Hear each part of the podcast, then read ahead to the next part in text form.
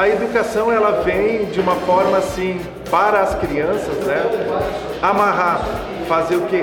Serem multiplicadores da informação de segurança contra incêndio. Então é importante é, é essa educação na base, na base dessa pirâmide é, da sociedade. Desde a sanção da primeira lei KIS, a primeira versão da lei KIS, a gente teve uh, sucessivas uh, flexibilizações da legislação. Então, da mesma forma como a gente tinha um PPCI completo, a gente tinha também um PPCI simplificado, o PSPCI, e desde 2016 a gente tem o certificado de licenciamento do Corpo de Bombeiros. Bom, quando se fala em prevenção de incêndio, nós temos duas figuras, né? O plano de prevenção de incêndio, mais conhecido como PPCI, né? E o projeto de prevenção de incêndio, que é um projeto executivo. O plano, na realidade, ele é o quê? É uma satisfação de alguns quesitos legais básicos que estão na legislação de prevenção de incêndio e que eu tenho que apresentar para a Corporação de Bombeiros para que eu possa aprovar esse plano. Eu nunca aprovo um projeto de prevenção de incêndio, eu sempre aprovo um plano. O arquiteto precisa entender de uma vez por todas que existe uma dificuldade e que existe uma importância muito grande de observar a prevenção contra incêndio.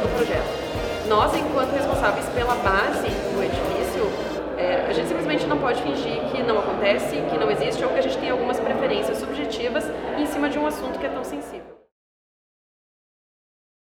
Uh, obrigado por terem vindo.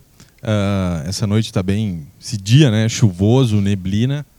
Uh, é um prazer enorme Asbea estar tá aqui com a Asbea Talk, né, a primeira edição do Asbea Talk em Caxias. Uh, a Asbea é a Associação de Escritórios de Arquitetura do Brasil, com em torno de 560 escritórios no Brasil, 57 no Rio Grande do Sul, seis escritórios em Caxias do Sul. Uh, a Asbea, ela tem no cerne dela, uh, acredito que duas, duas questões, tá? que é a representatividade dentro de instituições e entidades e a geração ou não a geração de conteúdo, mas uma curadoria de conteúdo. E esse é o espírito do Asbea Talk Normas, que hoje vem a Caxias.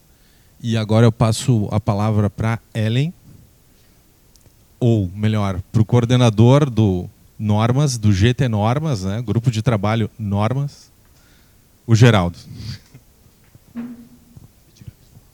Boa tarde a todos, muito obrigado pela presença.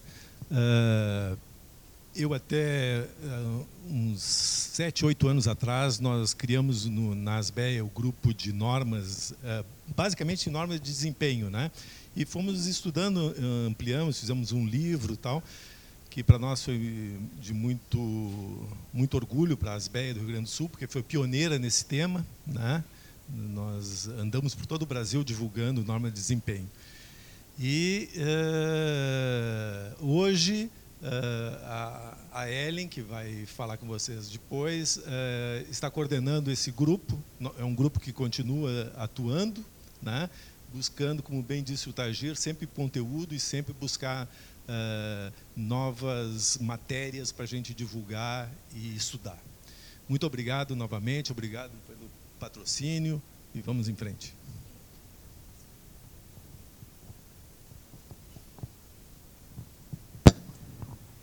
Tudo certo? É, pareceu mais alto que o do Geraldo. Boa noite, pessoal. Bem-vindos ao nosso primeiro encontro aqui em Caxias do Sul. Uh, hoje vocês talvez estejam se perguntando por que, que o Emanuel não está aqui. Tá? O Emanuel é um dos sobreviventes da Botkiss. É porque depois do incêndio da Botkiss, ele casou com a pessoa que o tratou e é, com a enfermeira e amanhã tem a cesárea marcada da filhinha deles. Então, a gente está desde a semana passada monitorando o Emanuel porque a gente achou que ele não conseguisse nem participar do evento de Porto Alegre. Mas, enfim, é por um bom motivo. E a palestra do Emanuel é muito interessante, está muito tocante, muito. Assim, principalmente para a gente, eu acredito que não tenha participado de uma situação de pânico nessa, nessa escala, ela é muito impactante. Então, esse, esse registro do Emanuel está gravado no nosso evento da semana passada. Se vocês tiverem interesse, ele está disponível na plataforma virtual das BEA. E ele tem um viés técnico e sensorial do que aconteceu no incêndio da Boate Kiss. Ele estava a passeio e aí ele analisa criticamente o que, que deu errado em toda a cadeia de, de eventos da situação que poderia ter sido evitada desde o começo, se algumas medidas tivessem funcionado ou se estivessem apropriadas. Se vocês tiverem curiosidade, realmente é bastante interessante. Uma pena que ele não pôde estar aqui hoje, mas feliz por outros motivos. A gente tem a presença do Celestino, que vocês já devem conhecer, que é um nativo de Caxias do Sul. A gente tem a Luana, que é ela de Canoas e Porto Alegre, região metropolitana. O Ricardo, que veio numa substituição bem interessante do Emanuel, com um conteúdo bem que nos surpreendeu muito na palestra de Porto Alegre. Tá? O Ricardo era um dos espectadores. Na verdade, a gente acabou tendo uma discussão muito maravilhosa, assim, no, durante a palestra, tá? E eu esqueci de perguntar o teu nome, desculpa. E o Oswald aqui, ó. Até nem, nem sei falar. De... tá? Mas ele vai apresentar depois no fim. Uh, não, não é que eu seja da geração Y, tá? Eu vou ficar com o celular na mão, mas é que a gente tem a ordem das apresentações e o tempo. E eu sou um pouco criteriosa com o tempo, porque a gente já notou nos outros eventos que a parte final, que é quando a gente consegue discutir ou abrir para perguntas, é a parte mais valiosa para nós, principalmente quem faz projeto. Então, às vezes, eu vou fazer umas caras meio estranhas para o pessoal, vocês, por favor, não notem, mas é para a gente sinalizar que a gente tem um, uma agenda para cumprir aqui. Então, a gente começa com o Celestino. Bom, Boa noite, pessoal. Né? Acho que uma grande parte já me conhece, alguns trabalharam comigo aqui né, no meu escritório. É, eu sou arquiteto, urbanista, especialista em áreas classificadas, especialista em prevenção de incêndios. E vou falar um pouquinho de uh, o papel do arquiteto na segurança. Vou ficar mais desse lado, que eu não olho para a Ellen, ela não controla o meu tempo. Deixa eu ver se está funcionando. Tá. Uh, eu queria começar esse primeiro slide que nós temos aqui, uma diferença fundamental. Eu vou falar bastante de arquitetura, mas vale para engenheiros também. Né? Uh, projetos de arquitetura são feitos também por engenheiros, né? Em que pese toda a nossa briga entre CAL e CREA. Aí, né? E nós temos uma diferença fundamental entre plano de prevenção e combate a incêndio, que todo mundo conhece por PPCI, e projeto de prevenção e combate a incêndio. Aqui começa a grande diferença. Tá? Então, plano é uma coisa, projeto é outra completamente diferente, é uma atividade multidisciplinar, e o arquiteto tem muito a ver com isso aqui. Porque todo o nosso problema de prevenção de incêndio nasce na arquitetura. 99,9% do bom, Cláudio, nasce na arquitetura. Tá? Nós estamos vendo aqui três grandes incêndios, né? não vamos ficar perdendo muito tempo aqui, todo mundo conhece os prédios. Né? Esse é o Joelma, para quem não conhece um dos prédios que mudou a nossa legislação. Tá? E a título de informação, porque me pediram para dar, como é que está a questão dos nossos planos aqui em Caxias do Sul, eu vou falar bem rapidinho sobre isso. Tá? Esses dados me foram passados pelo comando aqui, é, pelo Major Lúcio. Tá? Nós temos hoje em Caxias do Sul 30 mil PPCIs protocolados, tá? em tramitação, em análise e em vistoria. Depois eu vou dizer porque que eu quis botar esses slides. No ano de 2019, nós não terminamos, entraram 1.600 CLCB. CLCB, que é o Certificado de Licenciamento do Corpo de Bombeiros, não envolve técnicos, arquitetos ou engenheiros. É autodeclaratório. Tá? Então, eu não sei quem fez esses 1.600 CLCB. 2.750 PSPCI cadastrados de risco baixo e médio, que supõe-se envolve algum engenheiro ou algum arquiteto. Tá? As vistorias hoje em Caxias do Sul estão na média de 93 vistorias por mês e na área do 5 Batalhão, que envolve toda a nossa região da encosta superior do Nordeste aqui, uma média mensal de 323. O que, que interessa aqui? Ó? A área do 5 Batalhão ela faz uma média de 620 análises e reanálises por mês. Caxias do Sul, 190. Ou seja, 190 projetos, 200 projetos por mês são, são avaliados. Porém, uma taxa de aprovação de apenas 50%. Isso é um problema que nós temos dos bombeiros ou é um problema nosso de projetistas? Eu acho que é mais nosso de projetistas. Né? Ah, tem gente que discorda de mim, mas realmente nós temos péssimos projetos de prevenção de incêndio. Né? Assim como nós temos péssimos projetos de outras áreas também. Tá? A nossa, o, o, que nós temos de positivo é isso aqui. Ó, tá? A análise e reanálise está elevando uma média de 12 dias, a vistoria em média de 15 dias, né? e na área do 5 Batalhão, o prazo médio é de 11 dias. Prazos razoáveis, comparados, por exemplo, com Porto Alegre, onde nós chegamos a ter um ano de prazo para uma análise de um projeto de prevenção.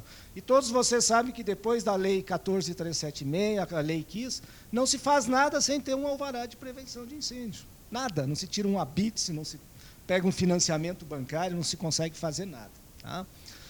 Bom, mas aonde que entramos nós, arquitetos? Aonde que entra a arquitetura aqui? Aonde que está o nosso diálogo com a legislação? E aonde entra a nossa responsabilidade? Porque existe uma responsabilidade aqui de todos nós profissionais. Né? Uma vez que todas as atividades que nós fizemos, todos os espaços construídos que nós projetamos, de uma certa forma ou não, eles oferecem algum risco, algum tipo de risco. Tá? Então, nós temos que ter presente isso quando nós vamos fazer um projeto, por quê? Nós temos que saber quem é o usuário da edificação. E o que a gente está percebendo ao fazer projetos de prevenção de incêndio é que muitos projetos não sabem para quem que eles estão fazendo essas, esse projeto. Não conseguem avaliar o tipo de usuário. É um hospital? É uma boate, como essa aqui que pegou fogo? É uma, um espaço para idosos? Eu estou pensando na prevenção, no risco, quando eu estou fazendo um projeto para pessoas idosas ou para pessoas deficientes? Ou é um espaço de hotelaria? Como é que eu projeto isso? De que forma eu faço isso? Né? Esses meus programas de necessidades, né? a gente fala muito isso desde a época da faculdade, o meu programa de necessidades. Bom, mas é diferente eu projetar aqui um espaço de lazer de um espaço industrial, de um espaço residencial. Né? Como é que eu avalio isso perante a questão da prevenção de incêndio? Né? Como é que eu avalio os acessos? Será que eu estou facilitando na hora de ter um socorro ou eu estou dificultando? Imagina um caminhão de bombeiro fazendo um combate nesse último apartamento aqui. O prédio é muito bonito, mas é execuível isso? É prático? Vai facilitar ou vai dificultar o meu acesso? Como é que nós estamos planejando as cidades? Nós estamos pensando nessa flexibilidade, nessa mobilidade? Né? Como é que eu chego com uma escada Magiros aí? Né? Hoje já nem se usa mais, porque nós já ultrapassamos a altura das escadas Magiros nos prédios. Então, como é que eu estou fazendo isso? Como é que as pessoas saem dessas edificações? O que nós vimos de erro nas escadas, isso não é um problema da lei KIS. A norma da NBR 9077 é mais antiga. E nós temos erros brutais de projeto. Né? Feitos por nós e pelos nossos colegas, não vamos tirar nossa culpa. Né? Mas nós realmente estamos pensando, ou estamos só pensando na arquitetura, na beleza, na estética? Estamos vendo como as pessoas vão se circular aí dentro? Né? Os materiais que nós estamos utilizando, principalmente esses. Nós mudamos a nossa, os nossos materiais ao longo dos últimos tempos. Hoje nós temos praticamente tudo sintético tudo à base da indústria petroquímica. Como é que se comportam esses materiais? Eles são certificados? Eles podem ser utilizados? Não vamos esquecer que na Boate Kiss, todas as mortes, todas, não foi por fogo. Foi por intoxicação do quê? De um material mal aplicado, parecido com esse aqui. Então, o que, que nós estamos fazendo hoje nas nossas, nos nossos projetos? Nós estamos especificando correto? Os arquitetos realmente sabem especificar, estão olhando isso. Não vou nem falar nas normas de desempenho. Eu estou falando aqui em controle de materiais de acabamento. Né? A certificação está existindo. Eu peço material certificado. Eu vou atrás disso na hora que eu especifico. Ou eu estou atrás de uma RT que vem lá do fabricante, que é outro problema que nós temos no mercado. Né? A configuração dos espaços está mudando. Como é que eu estou percebendo isso? Como é que eu estou avaliando isso do ponto de vista de prevenção de incêndio? Os halls estão ficando maiores, mas nós fazemos controle de fumaça?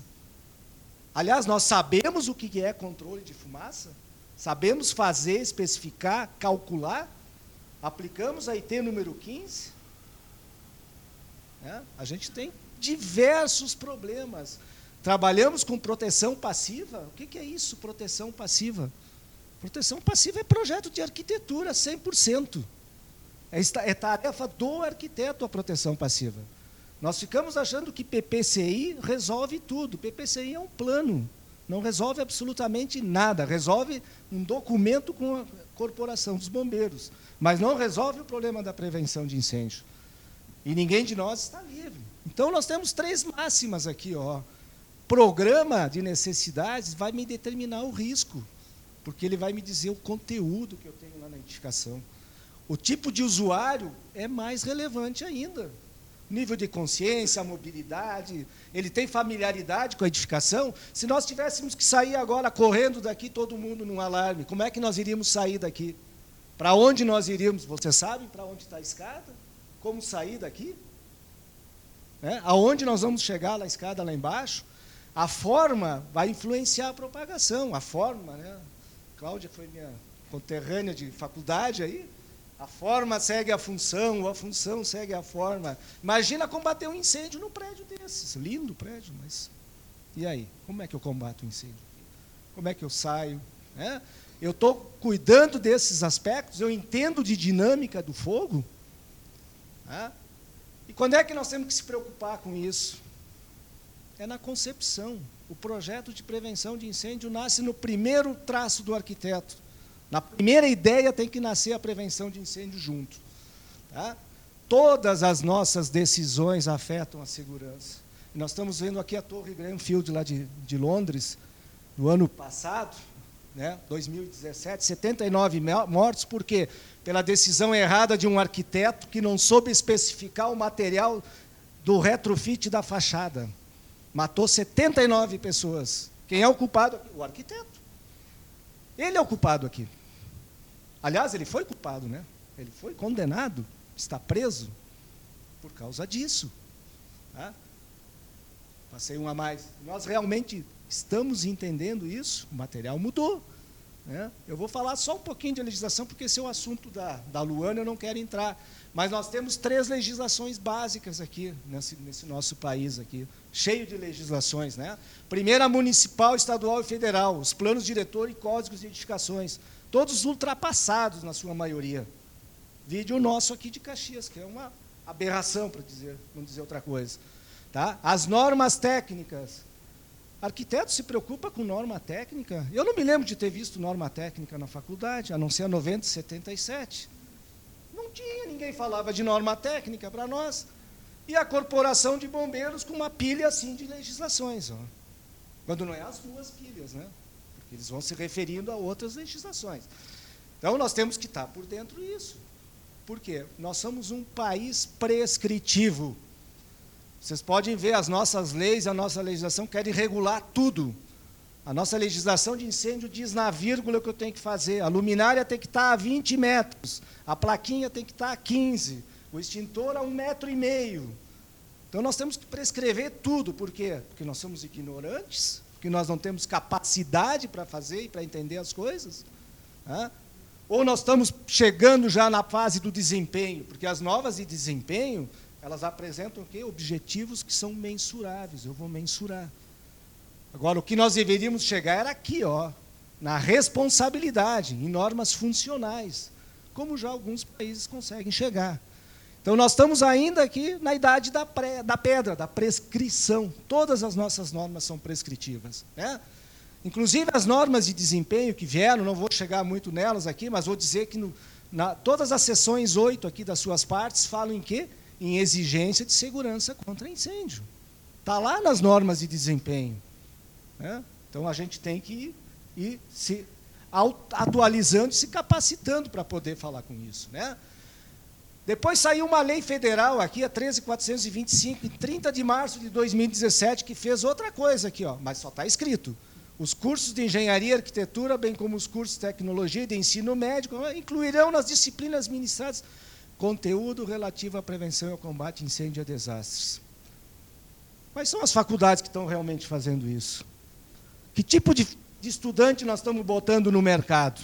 Eu não quero dar um testemunho dos meus estagiários, mas realmente eu tenho pena dos novos arquitetos e dos novos engenheiros que estão vindo no mercado.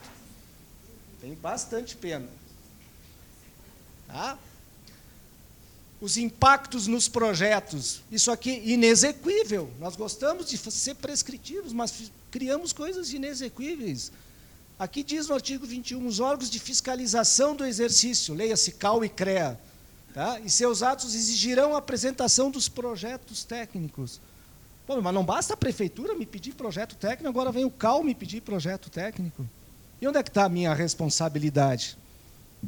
É? Isso realmente vai acontecer? É inexequível isso. Então, para que botar um negócio que se sabe que não vai se fazer?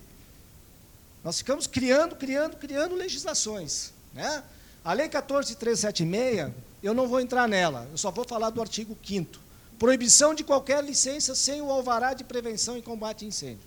Ponto. Morreu todo mundo. Né? Nós tivemos uma paralisação geral quando a lei entrou, de em torno de seis meses a oito meses. E ainda temos, né? porque aí tudo que é órgão público, incluindo a vigilância sanitária, a FEPAM, a SMAN, sei lá, começou a pedir alvará de incêndio. Só falta o cinema pedir alvará de incêndio para te entrar lá, porque todo mundo está pedindo alvará de prevenção de incêndio. Né? Bom, o que importa realmente é aqui, ó, os níveis de controle das medidas. E aonde entra a questão da arquitetura aqui, ó. Nós temos três níveis. O nível 1, um, que é medidas de pronta resposta, são medidas de uh, controle de risco de vida. Né? São aquelas medidas mecânicas, extintor, alarme, saída, não interessa aqui muito discutir isso. As medidas atestadas mediante laudo técnico. Opa, isso significa o seguinte: eu vou dar um laudo técnico, eu vou assinar dizendo que eu me responsabilizo por aquilo. O bombeiro não vai olhar isso aqui, ó. SEMAR, compartimentação, segurança estrutural. Eu vou dizer que existe e vou me responsabilizar. Aí é que começa a nossa responsabilidade como arquitetos. Né? E as, o terceiro nível, medidas com total responsabilidade do profissional. Também conosco. Somos nós que atestamos isso. Se não der nada, ótimo. Se der algum problema, bom. Né? E aí entram todas essas medidas aqui, tá? são as medidas de segurança. O que é importante nisso, nós sabemos? A responsabilidade hoje, pela lei, depois da KIS, ela é compartilhada entre Estado, responsáveis técnicos e o proprietário e usuário da edificação. As pessoas não estão se dando conta disso. Elas vão começar a se dar conta quando elas forem lá na frente do Tribunal de Justiça, lá no juizado, responder os processos. Lá elas vão se dar conta dessas três engrenagens aqui. Porque é lá que elas vão ser chamadas nessa responsabilidade. Elas e nós também. Pensem bem, porque nós vamos junto. Tá? O que, que interessa aqui? Eu selecionei algumas medidas que são relacionadas a projeto de arquitetura. Ó. Restrição ao surgimento e propagação de incêndio. Isso é projeto, gente. É o que eu determino no meu projeto. É o meu tipo de estrutura, é o meu tipo de laje, é o meu tipo de fechamento, é o meu tipo de vidro. Resistência ao fogo dos elementos de construção. Isso é arquitetura e engenharia. Os dois juntos. Controle de materiais de acabamento. Isso é arquitetura, arquiteto que especifica acabamento. Dependendo do que eu coloco, eu aumento ou diminuo a carga de incêndio, eu aumento ou diminuo a toxicidade. Saídas de emergência e escape. Quem é que projeta a saída de emergência? Arquiteto. O cara que faz PPCI, ele pega o projeto pronto.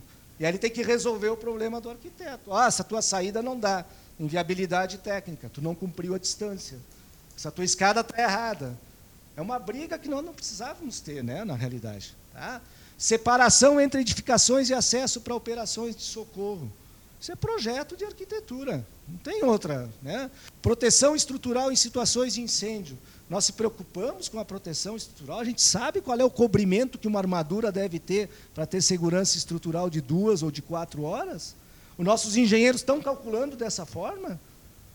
Ou nós vamos em cima de um prédio que se pegar fogo lá na garagem agora, ele vai entrar em colapso e vai desabar com nós aqui, todo mundo dentro. Né? Controle de fumaça. Essa aqui é a principal de todas para mim. Né? Pouca gente sabe trabalhar nessa área aqui. Muito pouco. Tá? Então, o impacto que nós temos é muito grande nas partes de projeto. Como é que está no tempo aí? Tá. O impacto que nós temos no projeto, nas edificações, ele é muito grande. Tá? Nós temos todas essas medidas aqui que temos que, que pensar nelas. O SEMAR, eu acho que 99% dos arquitetos não conhecem essa tabelinha aqui. 99. ela está me dizendo que é mais. Né? Controle de mais do material. No Brasil, nós fizemos uh, pro, uh, testes laboratoriais pela propagação superficial da chama e densidade óstica. Então, a gente tem que saber qual é a toxicidade. Nós estamos cheios de plástico, vocês estão sentados numa cadeira de plástico. Né? Todo mundo está sentado. Vivemos no meio do plástico. Né? A gente sabe realmente se isso aqui está funcionando ou não está funcionando. Tá? Então, a responsabilidade aqui no projeto é muito grande. Com exceção de fundações, todos os sistemas de um projeto de edificação impactam na segurança de prevenção contra incêndio. Então, não é PPCI, gente, é projeto de prevenção. Tá? E a arquitetura está ligada diretamente à proteção passiva. Proteção passiva são aqueles sistemas que não dependem de controle ou de acionamento mecânico ou elétrico. Portanto, são elementos que são projetados para serem definitivos na edificação. Tá? Parede, porta, afastamento, material de acabamento, controle de fumaça. Já a proteção ativa, aqui entra a engenharia, nossos parceiros. Aqui é que entram os nossos parceiros. Ó. Bom, depende de energia. Sistema de sprinkler, sistema de hidrantes, alarme, detecção. Tá? Beleza? Agora, o que, que acontece? Nós realmente estamos fazendo isso, não, nós paramos aqui, ó. A grande maioria para aqui, ó. Todo mundo quer PPCI. Ninguém quer projeto de prevenção contra incêndio, porque isso custa caro. Né? Fazer um projeto de sprinkler custa caro. Fazer um projeto calculado de hidrantes custa caro. Fazer um projeto de controle de fumaça custa mais caro ainda. Né? Não só fazer o projeto, como implantar ele também. Então, a gente tem que começar a mudar alguns conceitos. Tá? E a sociedade ali fora, o que, que ela quer, o que, que o código do consumidor nos diz? Porque ele que não vai nos cobrar depois ali, né? O código civil e o código do consumidor. Que na hora que a coisa aperta, vai sobrar para alguém. Aqui sobrou para os bombeiros, né? Por enquanto. Mas vai sobrar para alguém, sempre vai sobrar. Tá? Então, o nosso treinamento na graduação realmente está eficiente? Não. A especialização, os sistemas? Não. O nosso conhecimento de normas? Não. A conscientização do risco? Menos ainda. Morreu 10 no hospital semana, ontem, ontem. 14 já, já tá, o número aumenta todos, toda hora, né? Como é que pode morrer 14 pessoas queimadas dentro de um hospital? O cara vai lá para se tratar e morre de, num incêndio. Hã? Da fumaça. Entendeu? Mas é por quê? Tá? A gente tem que ver isso. Tá? Então, a segurança contra incêndio, ela não é uma questão de arquitetura, de engenharia, ela é uma questão de sociedade como um todo. Vocês vejam um exemplo do que é a mobilização americana para incêndios. Né? Toda uma normativa, um treinamento para as pessoas, para as crianças nas escolas. Né? a certificação dos produtos, a capacitação das pessoas, o comissionamento das instalações. Quem que faz comissionamento de instalação de prevenção de incêndio? A manutenção, os testes de performance depois de instalado, a estatística científica, é só pegar, pode pegar qualquer prédio, vai ali depois de instalado, pega o alvará e vai duas semanas depois e olha como é que estão tá os sistemas de prevenção. É capaz de faltar metade dos extintores que ninguém mais se preocupa. Não, eu tenho o alvará, como se papel resolvesse o problema. E aí nós temos os nossos projetos de arquitetura que interferem. Vocês conhecem esse projeto aqui? Esse aqui é o Memorial da América Latina, que pegou fogo. Projeto do grande arquiteto Oscar Niemeyer. Né? Muito bom, muito bonito, porém com uma falha gritante. Cadê o controle de fumaça aqui? Ó? Olha o que acontece num fogo se eu não tenho controle de fumaça. É muito bonito fazer uma casca, mas cadê os escapes da fumaça aqui? É? Impossível de combater. Quantos museus nós queimamos aqui? No ano passado foram três ou quatro. Né? Então, assim, ó, o projeto de arquitetura fica, fica claro para nós, ele interfere fundamentalmente no projeto de prevenção de incêndio. É nele que se começa uma prevenção. É através dele que nós vamos determinar se um prédio tem alto, médio ou baixo risco. E não é pela atividade que está lá num código que me diz se a carga de incêndio é 300, 600, 900, 1.200 megajoule. Aquilo é um número que saiu da cabeça de alguém, eu acho. Porque tem lugares, tem apartamentos. O meu quarto deve ter uma carga de uns 5 mil megajoule. Eu tenho lá 50, 60, 100 livros. Né? Eu tenho uma garrafa de vinho, é álcool. Oh, beleza, entendeu? Então, assim, ó, a gente tem que ter uma ideia do risco que a gente corre.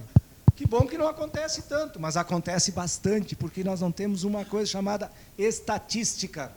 Nós não sabemos como é que está a prevenção de incêndio nesse país. E nós não sabemos nem o número de acidentes. A gente só fica sabendo quando morre mais de 10. Porque aí vai para o jornal para a TV. Senão a gente não sabe nada. Tá? Então, um questionamento que fica para vocês, da parte de arquitetura, né? Como é que estão tá os projetos de vocês aí? Tá bom? Eu vou encerrar por aqui, porque tem mais gente, né? Mas eu poderia ficar aqui falando por horas para vocês nessa parte aqui, né? E nem me detive muito. O importante é que assim, ó, que tenham noção e consciência que os projetos de arquitetura realmente influenciam na parte de prevenção de incêndio. Né? É através deles que nós vamos direcionar para um lado ou para o outro. E temos que trabalhar com prevenção desde o primeiro traço, desde o primeiro croquis lá eu tenho que pensar pelo menos nas saídas de emergência e no público que eu vou uh, estar ofertando esse projeto. Tá bom, gente? Era isso. Muito obrigado.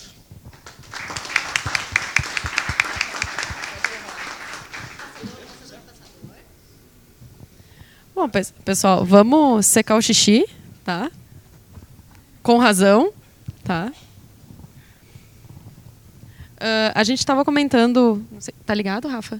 Tá. Quando a gente estava vindo para cá, que uma das questões que o Rossi comentou aqui, que a gente trata mal a questão da, da prevenção conceitualmente, que foi o que o Ricardo me pediu e eu esqueci de falar no início, que é basicamente quando a gente está numa situação de pânico, então olhem ao redor dessa sala, a gente está numa área segura, tá? A gente já identificou a saída de incêndio, identificou o extintor, a gente já viu o hidrante mangatinho ali do lado. Não sei se alguém já viu onde é que está a escada. Então, para a gente parar e observar isso. Oi? A escada está atrás do banner, tá, pessoal? Se precisar, tá ali o ponto de referência. Vamos lá, Luana. Sim. Pessoal. Pô, Rafa. Agora, depois do Rafa, tá Poxa. tá ligado? Vamos mexer o banner lá para dar uma ajudada. Sim, sim, saída obstruída, né? Uh, depois, agora do Rossi, vamos nos acalmar um pouquinho. Porque até eu já fiquei tensa, tu ficou também? Não, eu fiquei, nossa, ainda bem que eu nunca trabalhei com Rossi, porque, é, né? Rossi, obrigada. Uh, então, vamos falar sobre segurança contra incêndio no Rio Grande do Sul. Uh, e legislação não tem como eu falar com vocês sem traçar um paralelo desde a tragédia da Botkiss, tá? Em janeiro de 2013. Por quê? Porque foi um divisor de águas na legislação aqui do Rio Grande do Sul. Antes dessa tragédia, nós tínhamos uma lei estadual, mas cada cidade tinha os seus procedimentos de forma diferente. Então, no mesmo ano, no final de 2013, saiu a famosa Lei Kiss, né? no apagar das luzes de 2013, saiu a Lei Kiss. E da forma como ela surgiu, ela veio extremamente rígida. E no decorrer dos anos, ela foi tendo flexibilizações. Até a última flexibilização, que foi em setembro de 2016 Agora já faz três anos que a gente não tem nenhuma alteração na legislação. Tá? E o que, que diz a Lei KIS? Quais edificações precisam ter regularização no Corpo de Bombeiros? Se eu chegar aqui perto, dá problema não? Quais edificações precisam ser regularizadas no Corpo de Bombeiros? Tá? Quais precisam, então, que a gente encaminhe o PPCI? Em princípio, todas as, todas as edificações, com exceção de edificações de uso residencial exclusivamente unifamiliares, então casas, né? Não a questão de casas em condomínios horizontais. Condomínios horizontais têm uma regulamentação, a resolução técnica de transição, que fala sobre esse caso em específico. Residências exclusivamente unifamiliares localizadas em edificação com ocupação mista de até dois pavimentos, desde que tenha acessos independentes propriedades destinadas a atividades agrosilvipastoris, com exceção de silos e armazéns, é empreendedor que utilize residência unifamiliar sem atendimento ao público ou estoque de materiais. Tá? Então, todas as edificações precisam ser regularizadas no Corpo de Bombeiros, com exceção apenas dessas. Existem três tipos de processos de regularização no Corpo de Bombeiros. E isso é bem importante citar com vocês. Até 2016, tinha apenas o plano simplificado, que a gente chama de PSPCI, e o plano completo, que é o PPCI.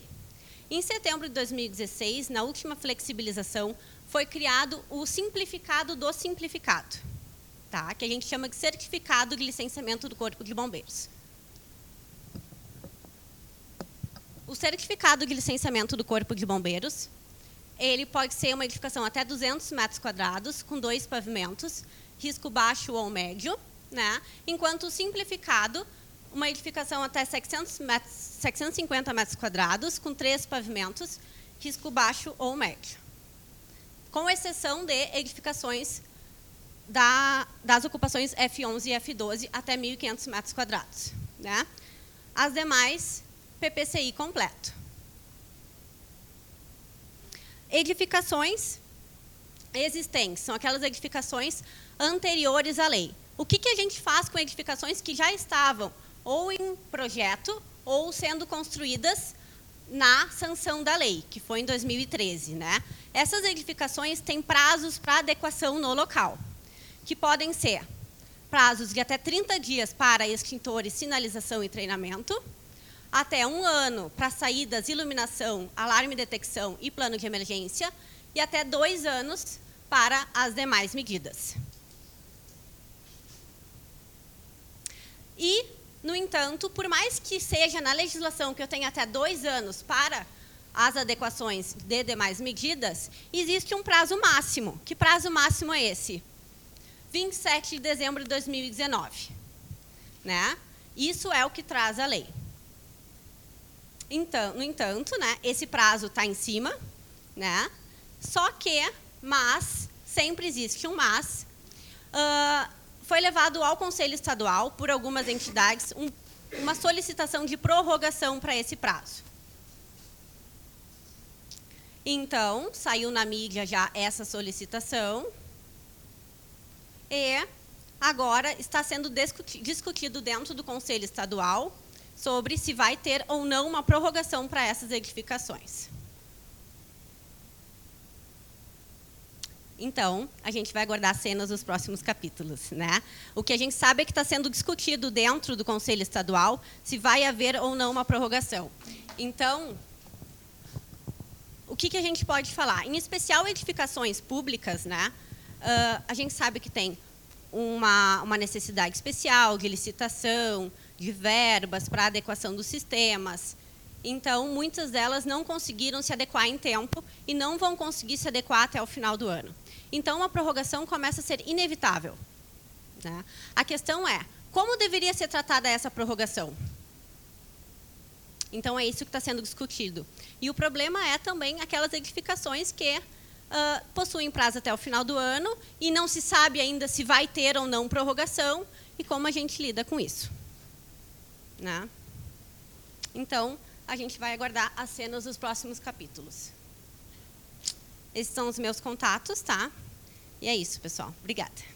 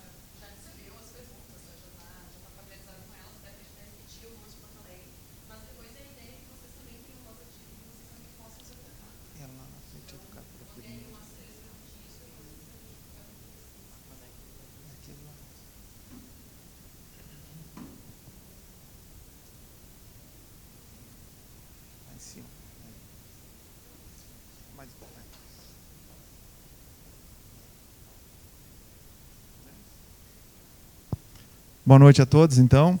Ricardo Soares Garcia. E trago aqui, obrigado, Ellen, obrigado, Asbeck, pela, oportunidade de trazer para vocês o projeto que eu participo, que é Educar para Prevenir, da URGS Porto Alegre. Esse projeto, gente, a professora Ângela encabeça aí, ele vem, nós vimos conversando desde 2015. E 2018 ele sai do, do papel e realmente começa a ser um projeto de extensão, né, com a participação aqui da, da bolsista, a Raquel, que está lá conosco. Né? Então, a professora Ângela, coordenadora, a Raquel. Este ano, 2019, ingressa a Júlia e a Gabriela. E eu estou desde 2018 aí junto com, com o time aqui. E o PET também ingressou esse ano. O que, que é o projeto Educar para Prevenir? O Osvanto vai gostar bastante aí. Né? A gente conversava antes. Então, o projeto ele tem como objetivo é, traçar a capacitação de professores de ensino básico e da área em segurança contra incêndio. Então, depois daquela escovada do, do Rossi aí, né? e da, da Ravanello, na área de projetos, né? se a gente não mudar, não mudar a cultura de prevenção de incêndios neste país, gente, nós não vamos conseguir avançar muito. Tá? Isso já é um movimento que se tem aí. Tá? O nosso projeto hoje ele está é, envolvendo lá quatro escolas de Porto Alegre, a escola estadual aqui de ensino a, a médio, a Anne Frank, a Itália, médio, o Instituto Rio Branco e o Dom Diogo. Um detalhe que aqui, ó, importantíssimo, né? O que, que a gente está conseguindo atingir aí? Olha a gama, 5 mil pessoas. Então aqui a gente tem professores, pais, alunos, gente, staff de apoio dessas escolas. Então é, é essa a, a função que a gente está de atingir direta e indiretamente o projeto. A importância disso, né? É a análise da percepção de risco. E aí eu acho que casa contigo, né, Rossi? Que a gente estava trazendo ali, a percepção de risco. Para onde eu vou sair numa situação de emergência. Então, quando a gente fala no universo de emergência, a gente tem aqui Paulo Matiello, com seu centro de treinamento e formação ali em Esteio, Grande Porto Alegre, né? Agradeço a presença, veio conosco aí, e o bombeiro lá do Santa Casa, Donelis. É, a percepção de risco, né? O que, que eu faço numa emergência? Hoje, a emergência não é só fumaça, gente, não é só um incêndio. Nós temos também o quê? Questão de segurança patrimonial um assalto. A gente viu aí, é só colocar na mídia. Né? Então, numa emergência, quando eu crio, quando eu faço um desenho de um plano de emergência, eu preciso ter isso, essas etapas bem definidas. Então, é essa análise que a gente faz. E olha aqui a reflexão que a gente faz, o projeto trouxe. Tá? Um resultado de uma pesquisa aplicada entre crianças de 11 a, de, de 11 a 1, 4 anos, 14 anos de idade em escolas públicas de São Paulo foram comparados com os resultados de uma pesquisa semelhante realizada no Japão. Olha o que o estudo trouxe aí, Osvan. Ó. Entre 5.500 crianças em São Paulo com 800. Né? Uma das questões pedia que os alunos demarcassem em planta qual caminho seguiriam a fim de encontrar um lugar seguro caso houvesse um incêndio.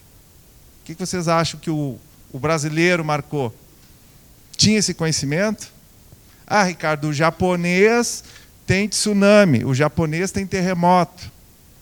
Mas, Ricardo, nós tivemos Donelis, né? Fevereiro de 2016, passou um tufão por Porto Alegre, os nossos túneis lá, Osvan, são para e Rossi, para 120 km por hora. Levantou cinco placas, né, Donelis? No nosso túnel lá no Hospital Santa Casa. Então, nós temos situações, cenários de emergência no Brasil, no Rio Grande do Sul. Caxias deve ter passado por alguns aqui. Né? Tá aí o resultado. 85% das crianças japonesas souberam encontrar um local seguro.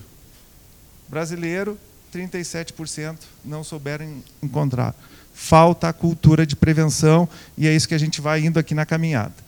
E olha aqui uma pergunta da pesquisa que a gente faz lá, a Raquel, a bolsista, né, com o pessoal. Então, se você está na escola e ocorre um incêndio, você consegue escapar, mas não consegue achar o seu melhor amigo, você voltaria para procurá-lo? Vocês voltariam para procurá-lo? Um evento, num incêndio? Entre 209 respostas, o dado está na tela. Por que isso? Falta de cultura de prevenção de incêndios. Eu não volto, senhores e senhoras, eu não volto. Tá? O resultado está aqui: 74% voltaria.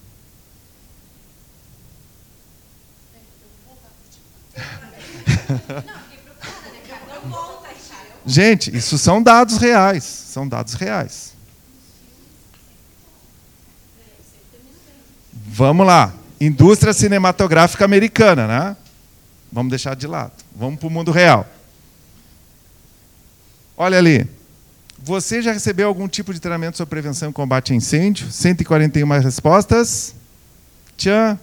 Resposta está aí no slide, na tela.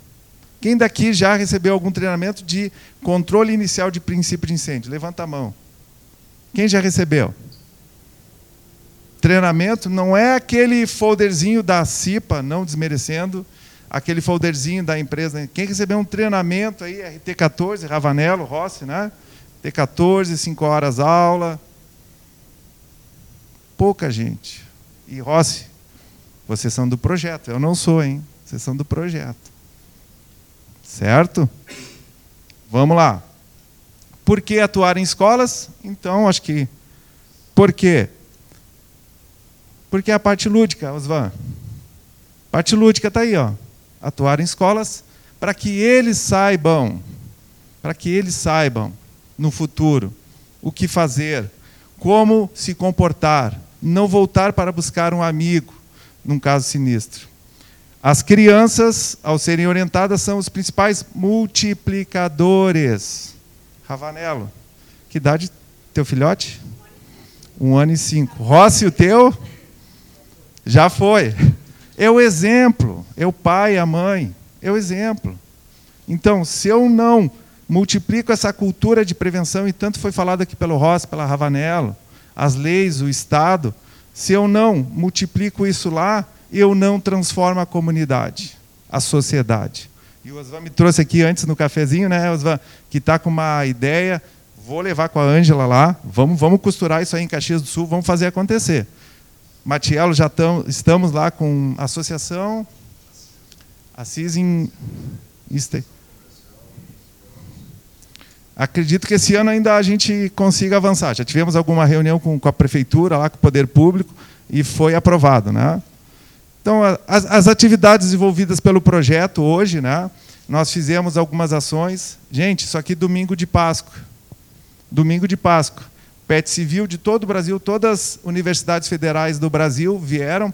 E aí, acreditem, dentro da universidade, com professores, com alunos do projeto, a gente fazia essa pergunta: vocês já tiveram treinamento de segurança contra incêndio, de capacitação para usar os extintores? Não. A gente só recebia informação. Não, não recebemos. E aí a gente fez lá, num domingo de Páscoa, né?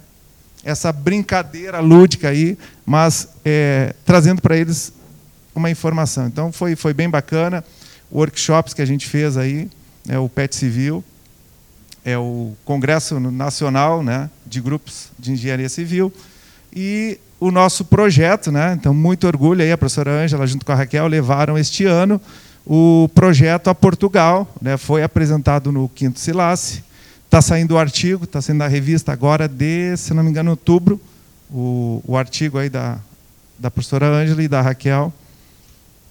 E nós tivemos também uma formação sobre segurança contra incêndio para as equipes, né, dia 13 e 10 de abril. Já teve um segundo, né, Ravanello, que participou ali em junho, né? Em junho já teve o segundo, né? Segunda formação. É que foi bem interessante assim. A gente simulou com o auditório, fizemos divisão, movimentação com o auditório com os alunos. O estava lá conosco, né? Já tem o material de apoio, está aí, Osvan, ó, que te falava, né? O material do projeto que está sendo finalizado, o livro sobre tetaedro, para que as, as, crianças aprendam é, como prevenir. Então, esse material já está. Precisa de recurso, tá? É um trabalho voluntário, é um projeto, é o MEC, mas a gente está trabalhando e buscando parcerias aí para que o projeto não se perca. Quais são as análises que fica, né, concluindo? Os alunos, pais e professores possuem pouco conhecimento sobre segurança contra incêndio. Dois, não há nenhum tipo de conversa ou atividade sobre segurança contra incêndio, Rossi. Em caso de incêndio, uma das escolas participantes, né, alunos e professores não saberiam o que fazer. Pais responsáveis não saberiam o que fazer em caso de incêndio em casa. Como é que eu saio de um edifício, 12 andar? A gente já tratou isso aqui, né? Tá aqui. Adivinha quem é? Desculpa.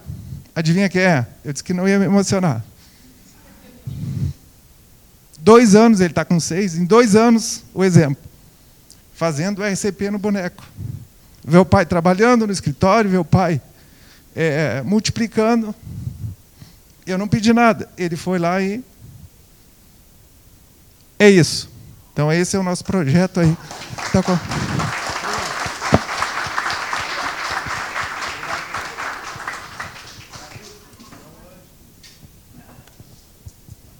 Eu fiquei muito mais tranquila no caminho, sabendo que tinha o Ricardo junto, primeiros socorros, qualquer coisa assim. Um, tu tem a tua apresentação também? Só vamos ver se o teu microfone está ligado, porque antes eu errei. Tá. Acho que sim. Rafa? Tá. Ok. Boa noite. Meu nome é Osvan, eu trabalho na Delta Fire. Nós estamos trazendo para vocês um conceito, um conceito de tecnologia. Nós estamos há 15 anos no mercado e assim como estamos tentando quebrar barreiras com relação ao conhecimento, à educação, a preocupação do ROST com a formação de profissionais de alto nível, nós, há 15 anos atrás, falar para uma instituição que nós íamos trabalhar com sistema de prevenção e alarme de incêndio sem fio era algo inimaginável. Primeiro, porque o conceito e a cultura que se tinha não foi muito fácil, não. Mas hoje, graças a Deus, a gente consegue já permear o Brasil todo, como eu vou mostrar para vocês aqui, uma rápida pincelada, porque eu sei que todo esse tipo de coisa é muito chato, entende? Que vocês, mas eu, vocês são obrigados a trabalhar com algum tipo de equipamento, ok? A Delta Fire, uma ideia que quando surgiu, nós, nós somos todos da área de tecnologia e quando nós viemos para esse ambiente, a gente já cresceu, nasceu pensando sem fio. Porque quando nós fizemos o nosso planejamento inicial, a gente pensou numa coisa: por que, que os sistemas de alarme não funcionam? E quais são os grandes problemas que o usuário, o proprietário, tem com relação ao sistema de alarme, detecção e alarme de incêndio? Manutenção e operação. Então a gente pensou, por que não facilitar a vida deles? Esse foi o primeiro mote que a gente teve. Hoje a nossa estrutura como empresa, estamos aí com mais de 5 mil clientes instalados no Brasil todo, temos mais de 200 mil produtos vendidos, uma década de atuação de mercado, treinamento, nossos produtos fomos os primeiros a desbravar e a questão principal nossa era a questão da homologação e certificação da Anatel, porque nós estávamos trabalhando com frequência de rádio. O nosso produto trabalha com rádio embutido, certificados, eu produto certificado com aquele rádio. Sistemas hoje de contrato, isso que a gente tem hoje trabalhando. Temos muitos projetos em parceria com o, com o Rossi, e eu vou dizer, ele é muito exigente. E isso é muito bom porque eleva produto de qualquer um. Acho que a gente tem que ser mais exigente realmente. Hoje, alguns dos clientes que nós temos no Brasil todo, temos de todas as áreas, desde prédios, que esse aqui, por exemplo, esse aqui é um prédio que vocês estão aqui, tem um sistema de detecção e alarme de incêndio Delta Fire. Esse prédio, esse detector aqui, um detector de fumaça, aqui, lá, central lá embaixo. Até tive obrigação, fui olhar para ver se estava tudo funcionando, estava tudo funcionando. Né? Então, aqui, alguns clientes de vários segmentos, áreas classificadas, poeiras explosivas, inclusive com. Aliás, o primeiro projeto com a o AVCB entregue no Rio Grande do Sul para uma área de silos e armazém de áreas explosivas foi um projeto Rossi que nós fizemos e concluímos lá em Rio Grande. Foi o primeiro projeto. Aliás, os bombeiros nem sabiam como tinham que tratar do projeto, eles não tinham nem ideia. Era uma norma recente, era IT27, Rossi? IT27. Reconhecimento que a gente tem dos laudos que a gente faz e homologação dos nossos produtos, não tem como ser diferente. Alguma ideia? O que, que o sistema de alarme de incêndio sem fio é diferente do alarme de incêndio com fio? O fio. O fio. Eu não tenho infraestrutura, eu não tenho cabeamento, eu não tenho fuga-terra, eu não tenho esses problemas. Por quê? Porque eu não tenho fio. Eu não estou fazendo apologia de que o sistema com fio não funciona. Não é nada disso. Eu estou só dizendo que existe uma diferença. no nosso caso, tá? Aqui é uma, um sistema cabeado. É isso aqui. Como é que é sem fio? Assim. Assim ou assim. Muito simples, até porque sistema de detecção e alarme de incêndio tem que ser fio.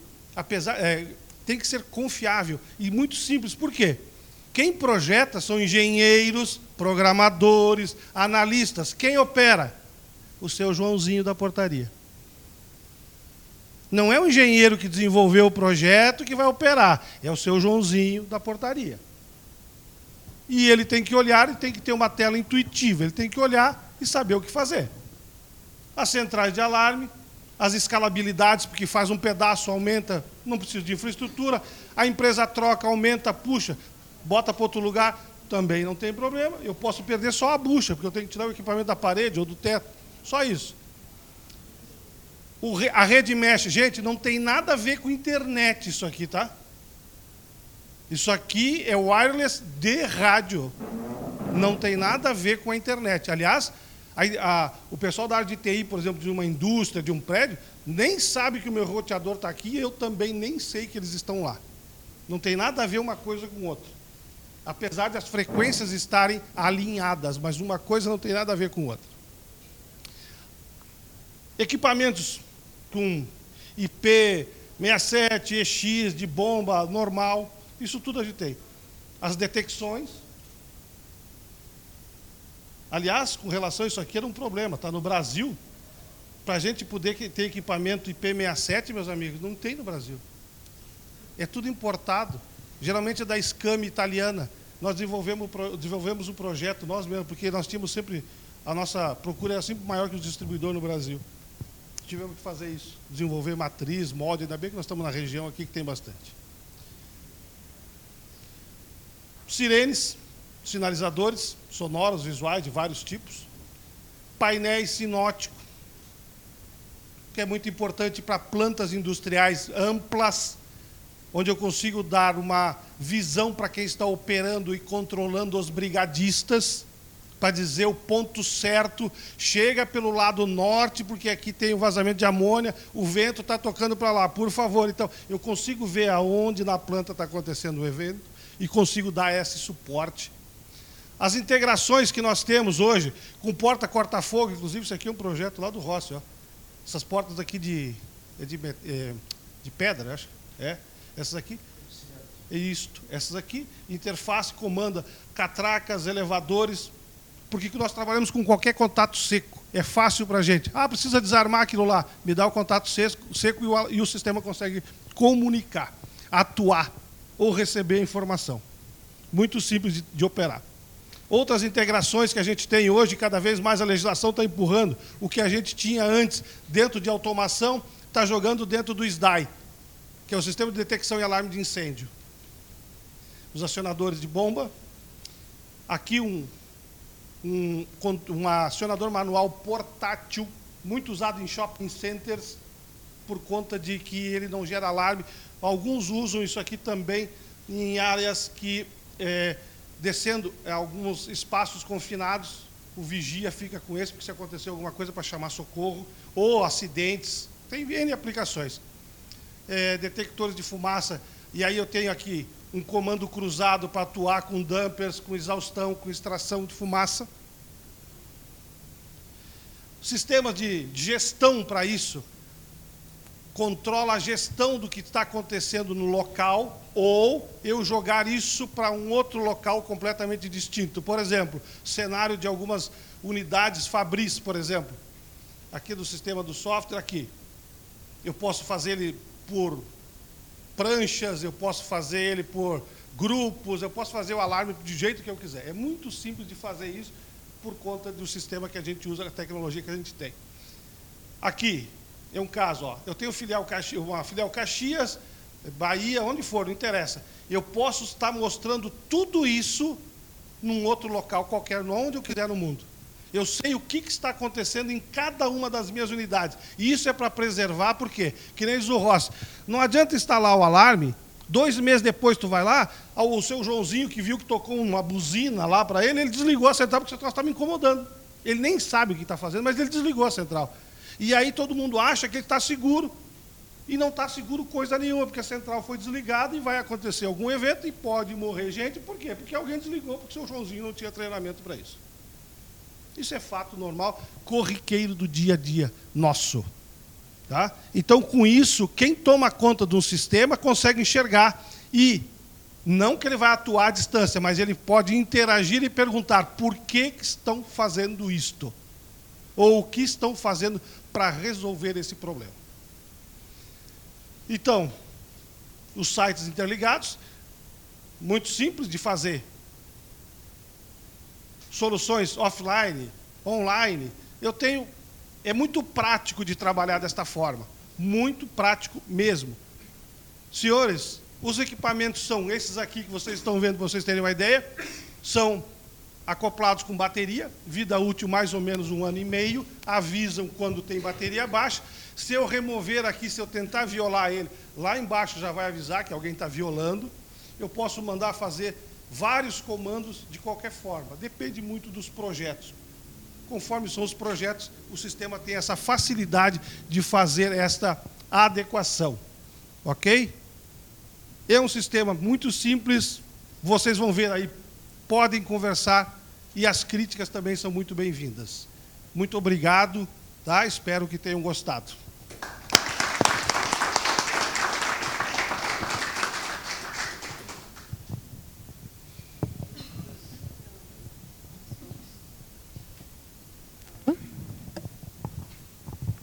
Deu. Uh, pessoal, a gente vai começar a, a parte que a gente abre para vocês também para perguntas.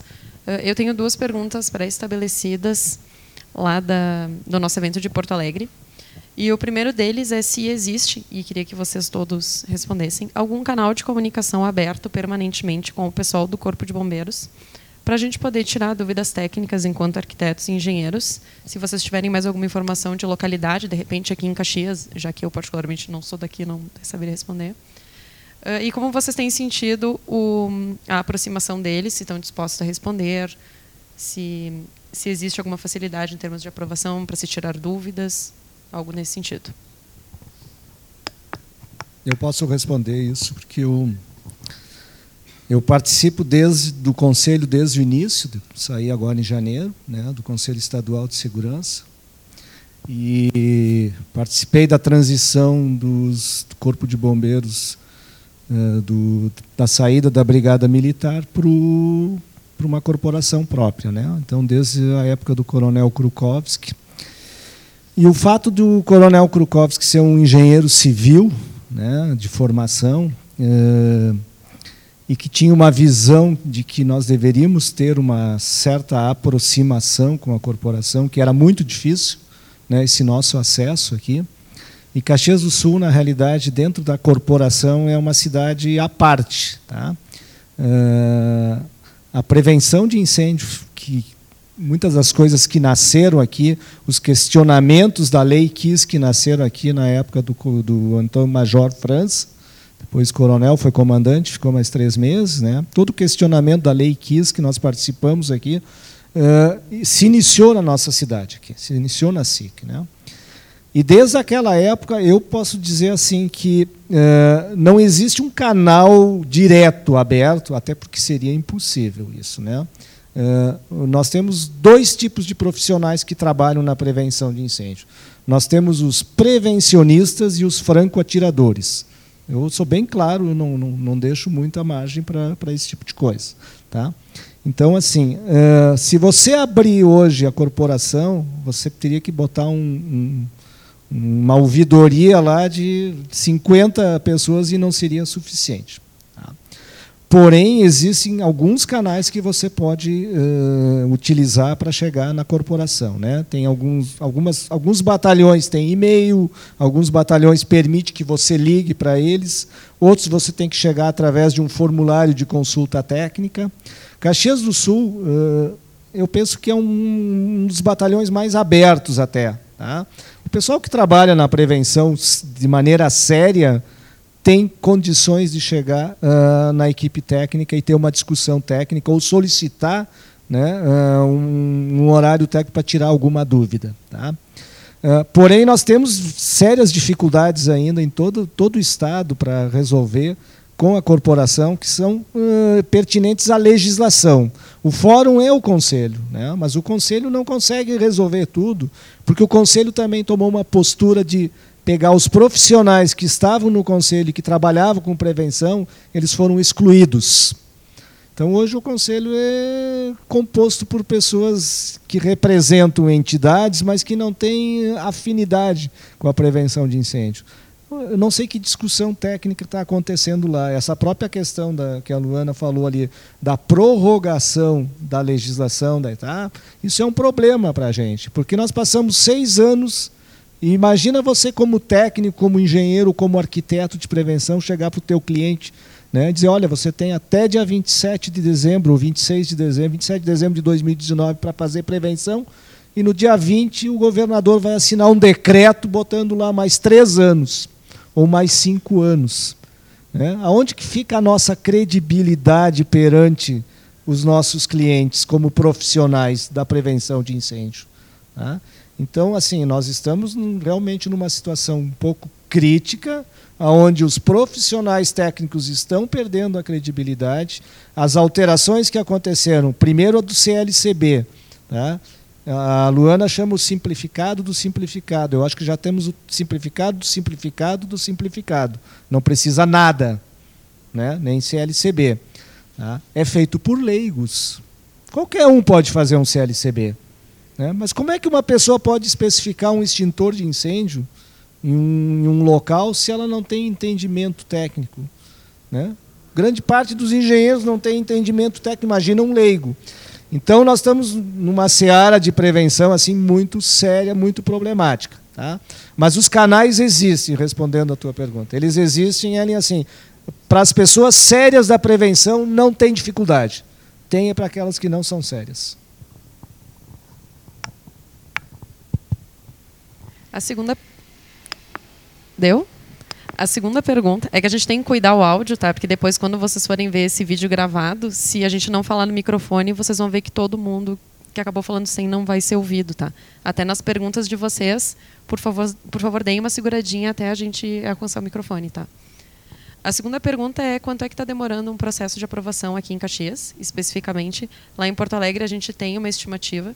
E agora, ainda mais com essa questão de, do tempo estar se esgotando em termos de de regularização, a gente tem uma previsão de aumento de demanda do Corpo de Bombeiros. Acho que vai cair em ti de novo, Celestino. É, foi o meu segundo slides aí, né? Eu, eu, eu trouxe uma informação que veio de dentro da corporação. Tá? É, em torno de 15 a 20, 30 dias no máximo. Tá? Mas eu posso te dizer por experiência própria. Eu tenho projetos. É um, é um sonho. De uma um semana sonho. e tenho projetos de dois meses. Tem um projeto de um ano, Depende, de dois é, anos. Claro. Eu também tenho alguns projetos em Porto Alegre que estão vão para o terceiro aniversário, eu acho, eu acho. Deve estar perdido, né, na realidade. Entendeu? Mas aqui a gente não pode reclamar muito, não, porque realmente é rápido aqui. Né? Uh, essa faixa aí, 15, 20 dias, 30 dias no máximo. Uh, a gente tem discutido muito no nosso grupo de, de estudos de desempenho questões conflitantes em termos de legislação. Uh, foi um, um dos assuntos que a gente acabou levantando lá em Porto Alegre também. Existe, um, existe uma questão de bom senso envolvida, existe uma questão de uh, caminhos críticos que a gente precisa se atentar. Em Porto Alegre até surgiu uma pergunta muito interessante a respeito da segurança estrutural. Qual seria a espessura mínima a ser considerada em lajes, e esse tipo de coisa. E a gente já identificou que existe um requisito conflitante em termos de piso, sistemas de piso. Uh, a gente vem falando sobre isso, até a gente coloca várias pautas nas nossas reuniões de, de grupo, até se o Geraldo quiser falar mais uma coisa. É, hoje o que a gente, entre arquitetos, chegou à conclusão é que quando a gente tem três uh, normativas ou três indicações que falam, tratam do mesmo assunto, para nós o caminho mais seguro é ir pelo mais restritivo. A gente vê hoje um, um clássico lá em Porto Alegre que é altura do forro, pelo Código de Edificações é 2,20, pela 977 é 2,50, por alguma outra legislação acaba para 2,40. A gente vem discutindo tudo isso e até é, qual é o momento que a gente vai conseguir de fato uniformizar, ou se a tendência é de fato não uniformizar e a gente vai acabar indo pelo mais restritivo ou não. A gente sempre frisa que é muito difícil caminhar no campo minado da escolha subjetiva, tá? Então, às vezes o que é muito bom senso para a gente não é bom senso para outra pessoa e talvez não seja bom senso na hora do pânico de fato. Então, se algum de vocês tiver também alguma contribuição. Vou falar de novo, porque eu tenho uma opinião bem, bem clara sobre isso. Tá? É, é aquilo que eu falei, né? nós somos um país de normativas prescritivas. Tá?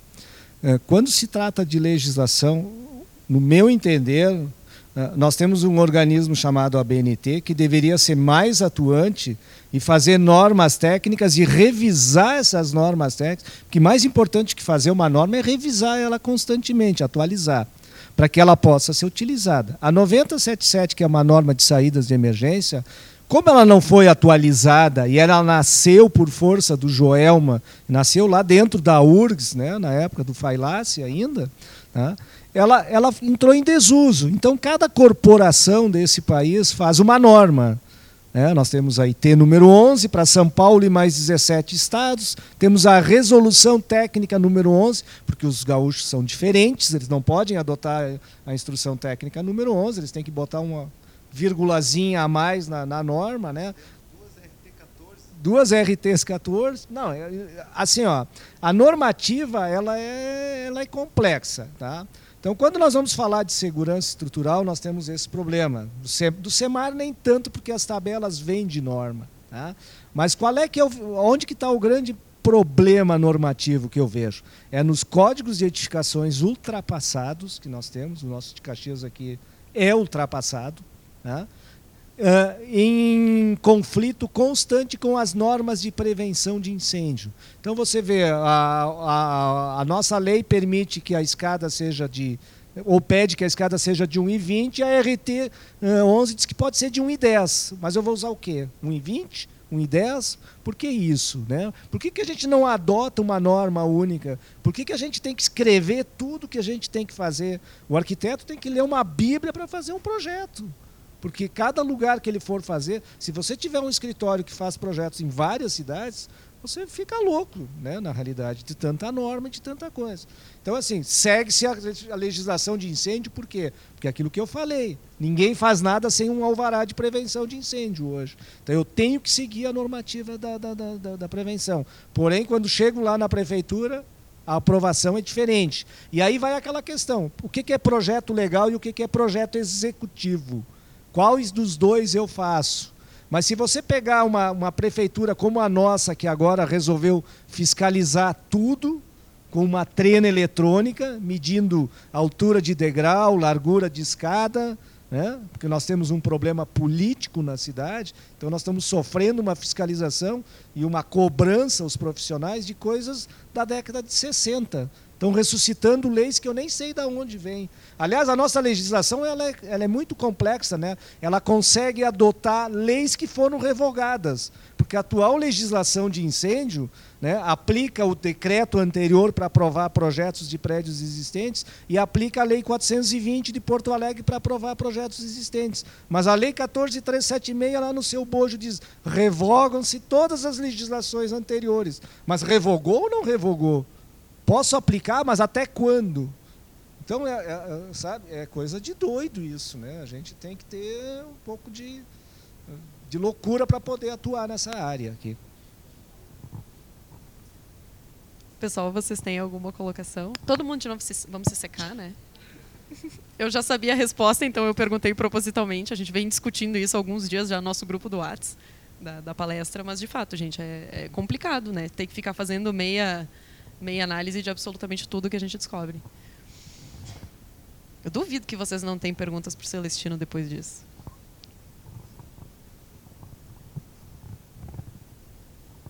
Não precisa ter vergonha, ele vai responder. Ele não vai xingar vocês. É, não. Uh, eu gostaria, boa noite a todos. Eu gostaria de fazer uma pergunta. Até eh, como é que vocês veem essa questão de, infelizmente, a gente ter na corporação do bombeiros alguém que vá até as empresas, mas não tenha qualificação e conhecimento de norma. Ah, os empresários reclamam muito disso e eles sentem muita dificuldade. Houve algumas cidades aqui no Rio Grande do Sul que, inclusive, entraram né, na justiça contra as corporações de bombeiros. Cada vez ia um bombeiro diferente, exigindo uma coisa diferente, e ninguém se entendia dentro da própria corporação. Gostaria que vocês comentassem a respeito disso, por gentileza.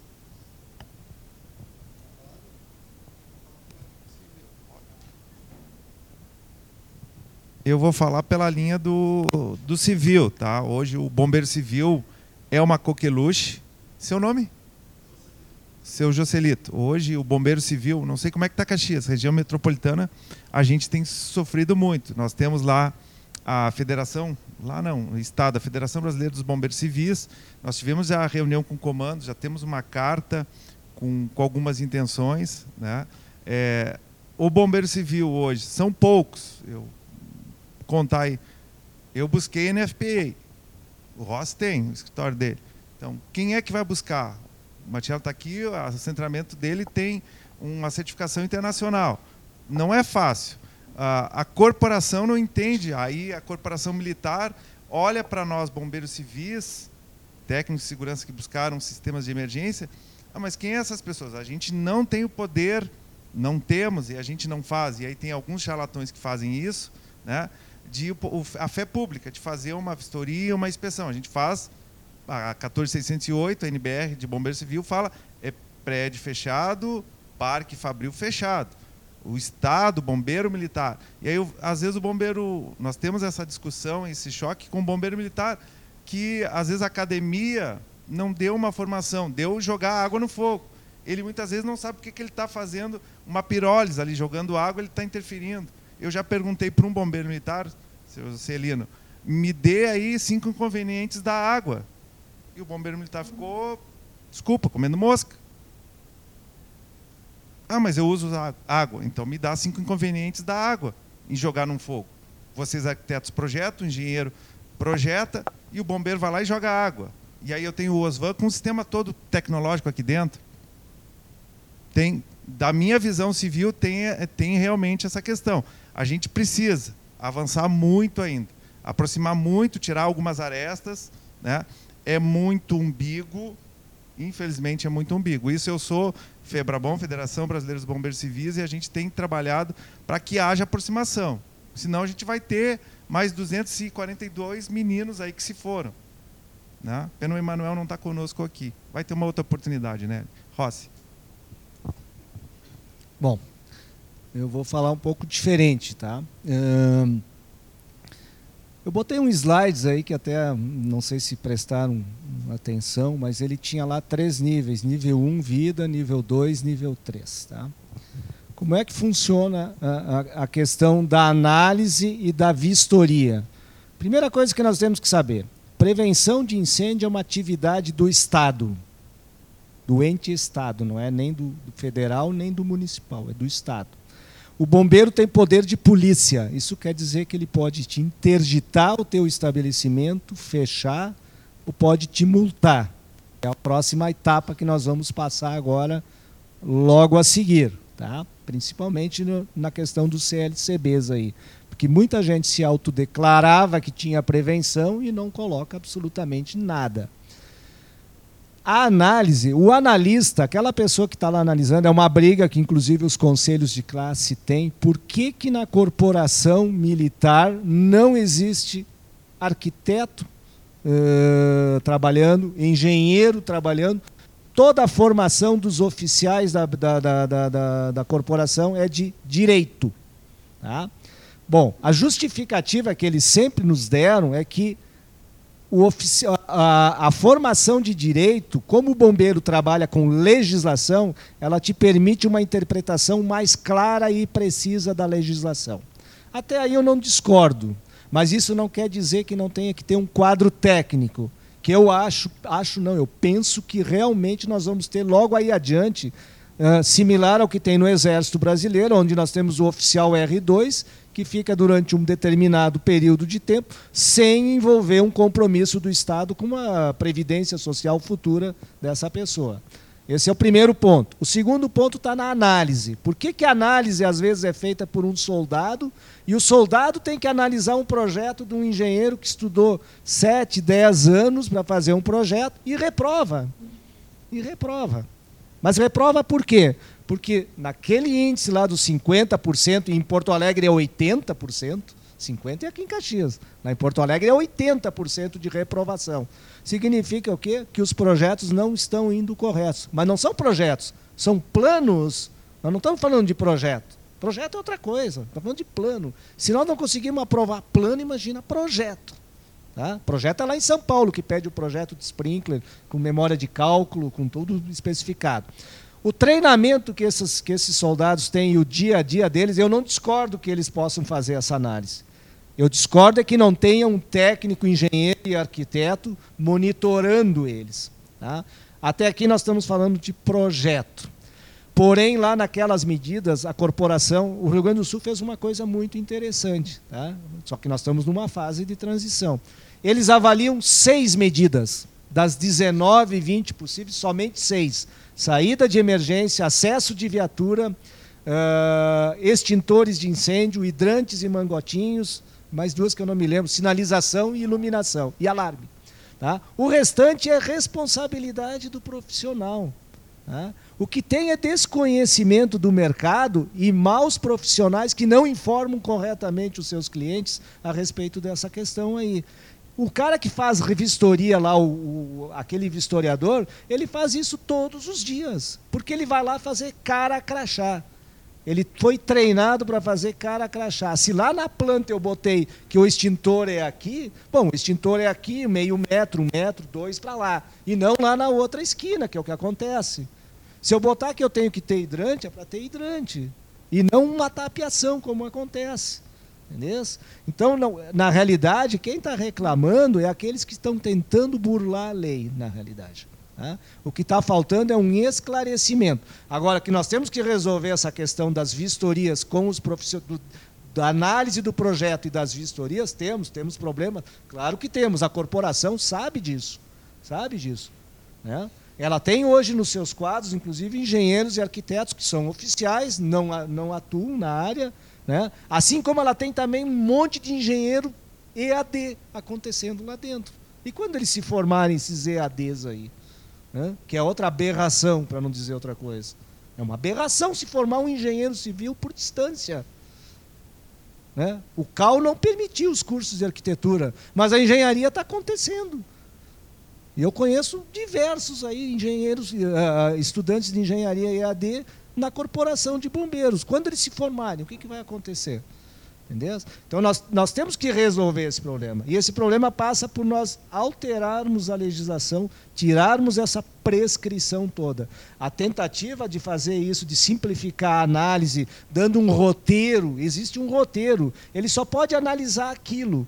Mas nós estamos falando de pessoas e de seres humanos. E essas pessoas tem que interpretar a sua maneira. Então nós temos brigas homéricas com a corporação, porque ele não pode interpretar, ele tem que usar, olhar o que está escrito lá na legislação. Ele tem que ser legalista. Se está escrito, ele pode cobrar. Se não está escrito, ele não pode cobrar. Ele não pode interpretar. Aí sim tem que entrar na justiça contra a corporação, com certeza, se estiver interpretando. Mas são dois lados, tá? Nós temos que olhar os dois lados. Eu não, eu não quero defender nenhum e nem outro, porque os dois têm erros grotescos. Rossi, me permite só um, um, uma contra, contrafala no seguinte aspecto. O que eu tenho percebido lá de dentro do próprio CB24, que a gente participa, eu e o Valdir, todo mês lá em São Paulo, que nós estamos fazendo nessa mudança de legislação, eu tenho percebido um movimento de que realmente o bombeiro vai passar a ter, Rossi, é aí que eu eu acho que, e eu estou vendo isso até com bons olhos nesse segmento, que é o seguinte: ele vai passar a ter uma função de glosador de projeto, projeto pronto, do que simplesmente ser um contestador de projeto. Porque, em última análise, a pirâmide de responsabilidade já está feita. Eu, enquanto engenheiro, enquanto projetista, no momento que eu colocar o meu CREA, o meu CAL lá embaixo, a responsável é minha. A responsabilidade toda é minha. Entendes? Como é que tu, um engenheiro de formação mecânica, vai discutir com um soldado a capacidade de um motor? O que ele tem que analisar sobre minha ótica, Rossi, eu acho que isso até viria, de alguma forma, ajudar, seria realmente pegares o teu projeto e verificar em loco, na vistoria, se realmente o que tu havias projetado realmente está sendo cumprido. E deixa a responsabilidade para o engenheiro, porque na última instância, o responsável por tudo aquilo é o engenheiro. Tu não acha que esse viés, Rossi, ajudaria? Obviamente, nós não vamos falar aqui em qualificação de profissionais. Nós estamos falando aqui numa tese que eu acho que seria até melhor para vocês. É uma ideia que eu tenho assim discutido com algumas outras pessoas. Desde que uh, se coloque em prática o artigo 8 lá da lei federal, né? Os nossos cursos de graduação têm que nos dar treinamento. Porque nós vamos lá discutir com um cara que está analisando e que tem 500 horas, 400 horas de treinamento lá. E eu saí da faculdade ontem, ganhei meu diploma e na segunda-feira vou fazer projeto. Só essa a diferença. Sem ter tido um treinamento sequer de prevenção de incêndio. Quem é que tem treinamento de prevenção de incêndio? É o único curso de pós-graduação que tem uh, titularidade dentro do conselho de classe, que é engenharia de segurança. Porque é o único. Nem médico tem essa, essa questão aí. Né? É só engenharia de segurança. E eles têm lá 60, 70 horas de prevenção de incêndio. Nós não temos nenhuma hora de prevenção de incêndio no nosso curso de graduação. Zero. E nós saímos fazendo projeto. Então nós, temos que botar uma meia-culpa e nós temos que atuar onde? Lá onde ele está atuando, ó, lá na educação, ó, lá no começo do negócio. É lá que começa a coisa. Por isso que nós estamos sofrendo com os bombeiros, nós apanhamos e vamos continuar apanhando deles. Porque eles têm a formação e nós não temos, eles têm o treinamento e nós não temos. Salvo exceções, quem quiser se especializar em alguma área. Né? É, é esse que está o grande choque do, do, do mercado aí. A gente tem mais uma pergunta de, lá do evento de Porto Alegre, que foi se vocês sentiram alguma mudança em termos de certificação dos fornecedores nos últimos anos e se vocês têm alguma uh, prospecção mais uh, de ver que eles estão mais ativos no sentido de comprar ensaios, verificar a qualidade dos seus materiais e se vocês veem com bons olhos um movimento maior ainda disso no futuro. Eu sei que o Rossi tem experiência nos Estados Unidos com alguns ensaios, então de novo, né? Pimba no Rossi. Essa questão da certificação é um, é um dos problemas mais sérios. Na realidade, aí não, não diz respeito só à prevenção de incêndio, diz respeito a tudo. Tá? Quando se fez a lei KIS aqui, a UL, que é a maior certificadora do mundo, veio aqui e botou um laboratório em Porto Alegre. Investiu milhões com um laboratório. Vai fechar agora já, né? Porque a demanda não houve. Nós temos dois laboratórios de ensaios, é, uma, é um privilégio no Rio Grande do Sul. Né? Nós temos um na UR, que está meia boca ainda, não está a informação, mas temos o ITT Performance da Unicinos, que é um laboratório né, moderníssimo e que faz um grande volume de ensaios. Nós mesmos já fizemos um monte de ensaios lá dentro, né? Estamos utilizando, temos o Labelo agora, que foi eh, homologado pela, pela, pelo Inmetro, né? para questões de, de, equipamentos eletrônicos. Então, assim, temos estrutura de laboratório? Temos. O que não temos é demanda. Quando nós tivemos o Minha Casa Minha Vida, a Caixa Econômica começou a passar a exigir materiais certificados. Bom, aí foi uma correria das empresas aqui, né? Tudo que era olaria ali começou a fazer ensaio de tijolo, de bloco, o pessoal fazendo ensaio de porta, de janela, de um monte de coisa. Bom, Minha Casa Minha Vida foi um desastre, morreu, né? Beleza? e os laboratórios estão morrendo também. Se não houver uma cobrança da certificação, e ela tem que existir não por causa da prevenção de incêndio, porque não é questão de prevenção de incêndio, é questão de código do consumidor. É de tu ter um material adequado, é de vender uma coisa honesta e não vender gato por lebre. É isso que qualifica o mercado. Só que num país que tem uma demanda que nem a nossa, reprimida, de milhares e milhares de habitações e de outros espaços, e com falta de recurso, falta não, com desvio de recursos, porque falta não falta, né? A gente vive nesse ato. Como é que se muda isso? Bom, se muda conscientizando, cobrando, exigindo, mudando a percepção lá embaixo. É a única forma agora de fazer isso. Tá? Mas a certificação dos produtos. Por que, que quando. Eu trabalho em áreas EX, que são áreas classificadas, áreas com, com atmosferas explosivas, que é a minha especialidade. Não entra um produto que não seja certificado. Zero, é tudo certificado. Por quê? Porque se errar lá, explode, não tem outra, não tem meio termo. É A ou B. Agora, aqui na prevenção, ah, se o extintor meia boca, se está carregado, não está. Eu não sei se, se, eu, mando carregar. Como é, como é que os condomínios sabem se mandar carregar, se realmente foi carregado isso, foi recarregado, se o casco tem validade? Teste hidrostático de mangueira, quem é que faz teste hidrostático que a cada seis meses? Ninguém faz. Você, se, mangueira, se a mangueira vai funcionar, se eu ligar aquele hidrante lá, vai sair água realmente lá? A bomba vai estar ligada? É feita a manutenção a cada três meses, ou a cada mês, como pede a norma? Ninguém faz isso. Né? Então nós, nós fazemos de conta que fazemos as coisas e vamos tocando. Né?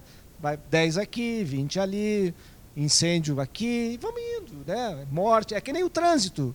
Nós estamos assim absorvidos pela tragédia. Né? No trânsito morre 60, 50, morre 60 mil pessoas nesse país por ano, ninguém passa batido o negócio, né? É tudo é assim na realidade, né? Então, é, para mudar isso não é muito fácil. Eu entendo que não é muito fácil, né? Mas eu percebo que está havendo uma mudança em alguns pontos. Na área que eu resolvi trabalhar, que é a área X, não tem meio termo. Por quê? Porque eu, eu tenho que vender produtos para o exterior e tenho que trazer gente de fora para trabalhar nessa área. E existe uma troca muito intensa. Então, ou é A ou é A, não tem B trazer um ponto aqui na, na melhoria esse movimento, Ellen e demais. Uh, Bombeiro Civil hoje, tá? Trazendo. A gente tem uma frente parlamentar e o Estado de Minas Gerais, que é um. Vamos pegar Brumadinho aí, pessoal, né?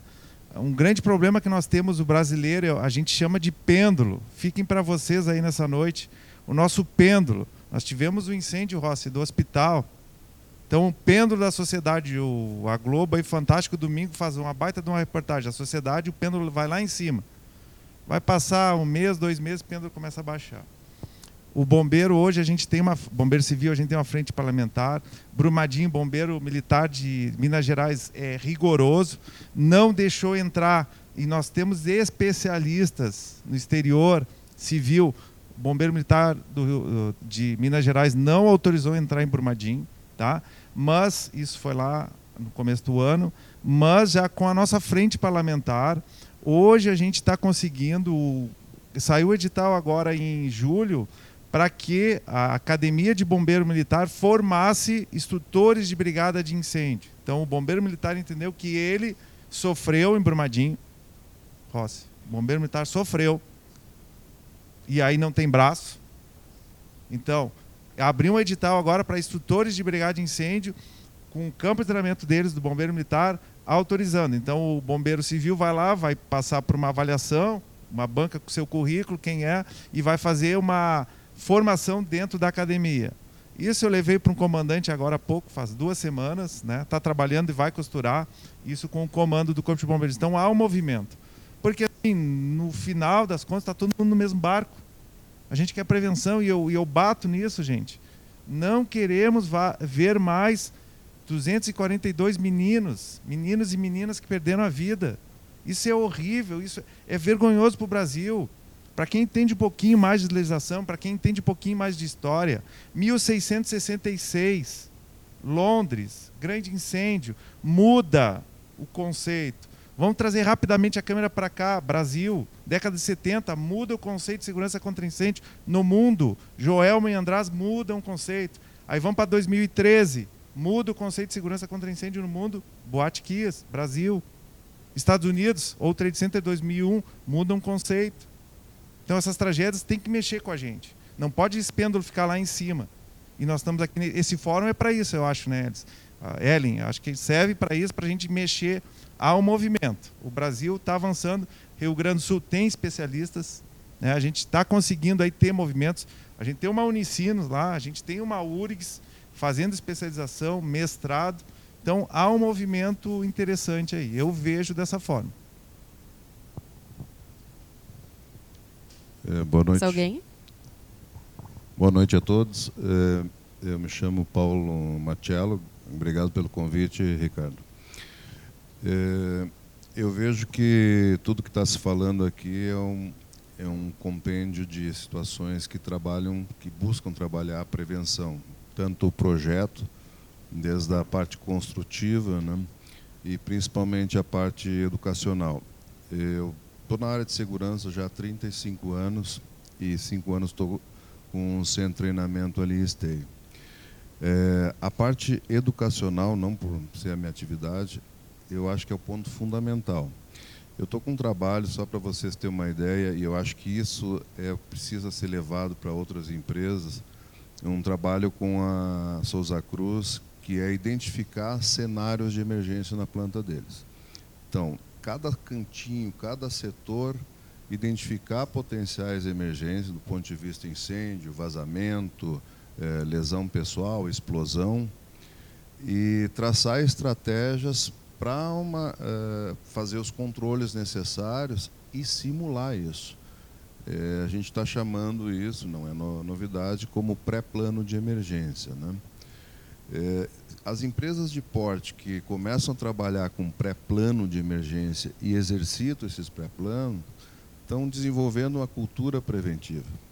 Porque eu costumo dizer é, de uma forma muito simples, se a gente sabe o que pode dar errado, é muito mais fácil fazer o certo. Então, identificar potenciais de emergência é, de fato, o, o melhor caminho. É, a semana passada me ligou, me ligou uma moça da Noruega, é, brasileira, está lá há 16 anos, e casualmente eu estava. Ela me descobriu lá no LinkedIn, é, e eu com esse projeto com a Souza Cruz, eles estão desenvolvendo um software de gestão de emergência. Né? E esse software de, eu achei muito interessante. Ah, inclusive tem algumas lacunas, algumas coisas que podem ser até melhoradas, mas ele tem um desenvolvimento, um plano de chamadas bem bacana, com localização por GPS. E aí me surgiu a pergunta, né, de com o teu sistema da Delta Fire, né, tipo um acionamento simultâneo de um plano de chamada integrar o teu sistema de alarme. Não sei se é viável isso mas essa é uma das perguntas que eu gostaria de fazer. É, eu não vejo outro caminho, independente dos projetos novos, futuros, o que aqui já está instalado no, no Brasil e no mundo vai permanecer.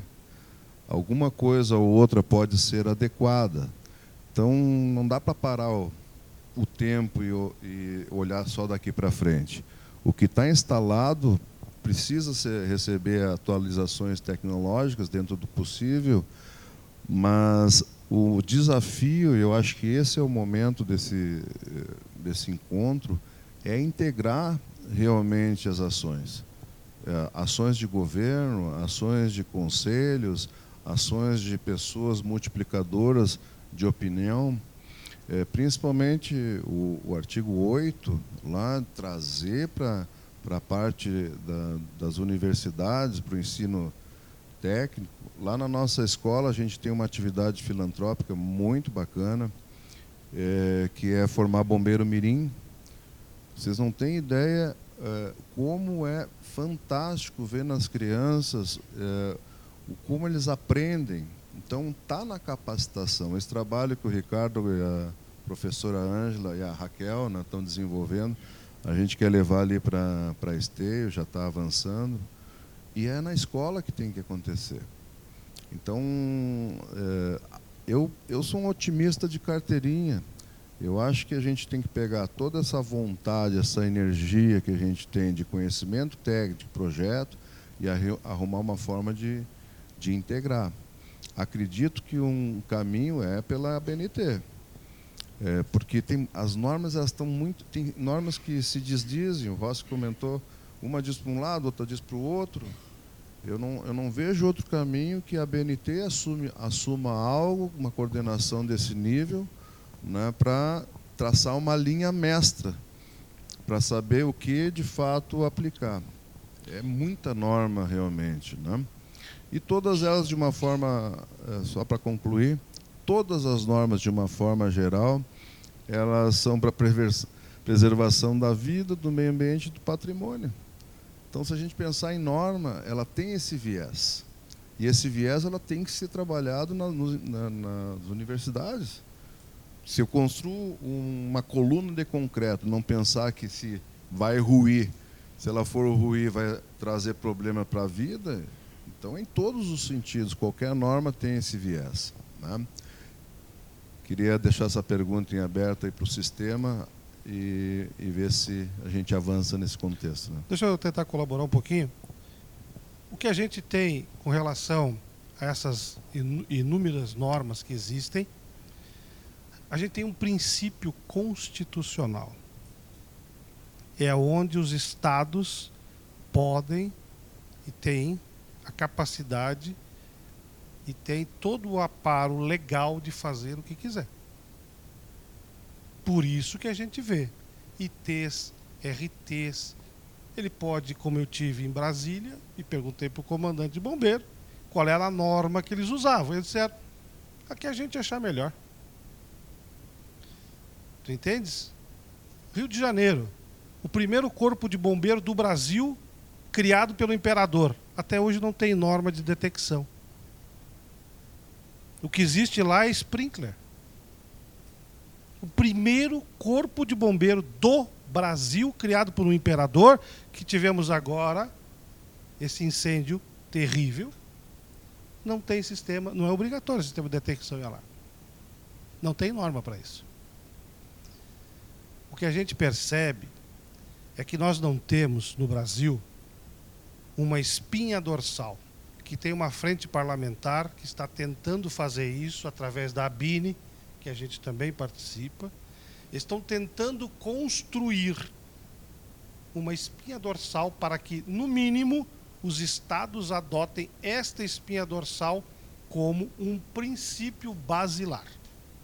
Mas enquanto a gente não fizer uma alteração constitucional, nós vamos ficar brigando com isso. E o Rossi tem razão no seguinte aspecto. Até estava lendo essa semana, na revista Incêndio, que fizeram um trabalho maravilhoso, onde eles fizeram o seguinte: eles pegaram a norma de Pernambuco, Maranhão, São Paulo e, e a NBR. Pegaram só um quesito lá. Sinalizar. É, é, sinalização de emergência, saídas de emergência. Os três têm dimensões diferentes, apesar da NBR de estar uma. Tu entendes? Aí, quem for fazer projeto, vocês, sinto muito. Vocês vão sofrer, porque cada estado é algo diferente. E aí a gente começa a ter problema, porque o nosso país é, um, é algo continental, certo? E aí temos aí também, a gente não pode esquecer existe todo um aparelhamento de corporações para determinadas coisas e outras não. Vamos pegar a questão de silos e armazéns do Rio Grande do Sul. Analise a norma a 27 com relação aos outros estados. Tem estados que não têm nem acionamento nos túneis. Nada. Por quê? O que, que aconteceu? A gente percebe nisso. Houve um movimento também de classe para que isso não acontecesse. Desta forma, aí a nossa é rígida, muito rígida. Até porque nós estamos tratando uma, algo que se der algo errado, como diz o Ross, explodiu. E morreu gente. A gente tem exemplos aqui no Rio Grande do Sul de que isso já também já ocorreu. Tu entendes? realmente eu acho que também eu compartilho com isso que voltamos lá. Nós temos que preparar uma geração nova. É um dever nosso preparar a nova geração que está vindo para ter outra consciência, não a nossa.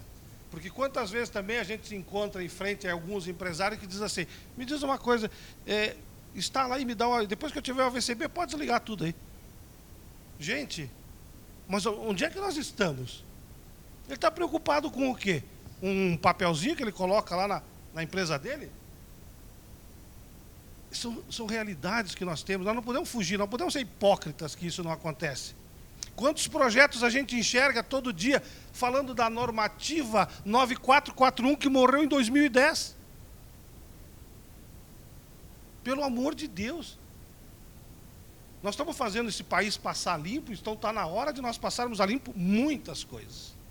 Com relação à tecnologia, ela só vem para brindar, para fazer com que a gente tenha acesso a mais informações. Isso aqui, isso aqui é uma coisa que as pessoas têm controle de suas casas, suas contas. A gente consegue dar essa mobilidade e essa rapidez nessa informação. A norma sempre anda de arrasto, porque a tecnologia, a tecnologia voa, a norma se arrasta. Não tem como a gente prever o que vai acontecer amanhã. Por exemplo, podemos estar daqui a alguns anos aqui nesse mesmo local falando de uma tecnologia diferente. Por exemplo, vamos falar de holograma? Vamos falar de comunicação via holograma? Quem já viu comunicação via holograma? E sabe quantos anos existe holograma? É 1948. Sabe quanto tempo existe o rádio? Que muitas vezes a gente encontra esse assim que ou o bombeiro disse, o bombeiro disse que o sistema de vocês não é aprovado. Mas como ele não é aprovado? Ele não leu a norma do comandante, do, da instrução técnica do Rio Grande do Sul. Ele não tem nem acesso à norma. Às vezes ele não tem acesso à norma. Tu entendes? Nós estamos falando de radiofrequência, que é uma coisa que foi Padre Landel de Moura, gaúcho, falando de rádio. E nós estamos falando em 2019. Pelo amor de Deus, está na hora de realmente nós dar uma faxinada na nossa cabeça, em muitos conceitos, e agregar algo positivo. Com relação ao software, esse software é muito interessante. Hoje o nosso sistema já integra, por exemplo, com softwares de é, monitoração tipo de escaneamento de rosto, de faces, por exemplo, Milestone, Genetec, são grandes players hoje no mercado são controladores hoje dos maiores centros comerciais do mundo. Genetec, por exemplo, é que controla toda a questão de câmeras da polícia dos Estados Unidos. O software fala com ele, o nosso já fala com ele. Entende? Então isso é interessante. A gente tem que fazer com que a, a, a integração, nós temos que compartilhar, que agora é o termo da moda, né, em função, nós temos que compartilhar essas informações. E isso é uma coisa vibrante, né? Quem gosta disso, a eloquência do Rossi, porque né, o Ricardo, outro que tá, porque são pessoas que amam o que fazem. A gente assim também, por amar o que faz, a gente fica se emociona com essas coisas assim, com as possibilidades. Mas a gente encontra essa realidade que a gente não vê, por exemplo, a universidade participando. Nós temos a Universidade de Caxias do Sul. E aqui eu vou fazer o máximo a culpa, sou formado nessa universidade.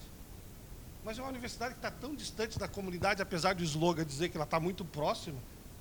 Ela está muito longe. As instituições de ensino têm que estar tá próxima, próxima das suas comunidades, para poder disseminar a cultura. Não adianta eles ficassem fazendo um trabalho de mestrado ou de tese lá e ninguém ficasse sabendo. Olha que maravilha que estão trazendo aqui. Vamos ensinar as crianças. Nós temos que sair com os conteúdos de sala de aula e ir para o campo, ir para a sociedade. Esse é o pensamento que a gente deve ter como empresário, como empreendedor, como profissional e pessoas preocupadas com a sociedade. Esse é um pensamento que eu tenho. Pessoal, mais alguém? Então, eu tenho uma, um dado de cultura inútil, já que tu falou do rádio, tá? Me passou pela cabeça. É, no, durante a Segunda Guerra Mundial, uh, as pessoas se comunicavam por rádio, tá? A longas distâncias. E agora eu não tenho certeza se foi nos Estados Unidos ou se foi na Inglaterra. Mas alguém disse: não, fica tranquilo, vamos continuar conversando na nossa frequência, porque foi a gente que fez. Suave, passa todas as informações que tu precisa e vamos tocar a barca, né? E por acaso, em algum lugar no meio da África, se pegava essa frequência e não se tinha tanto conhecimento em função da longa distância e conseguiram prever vários ataques.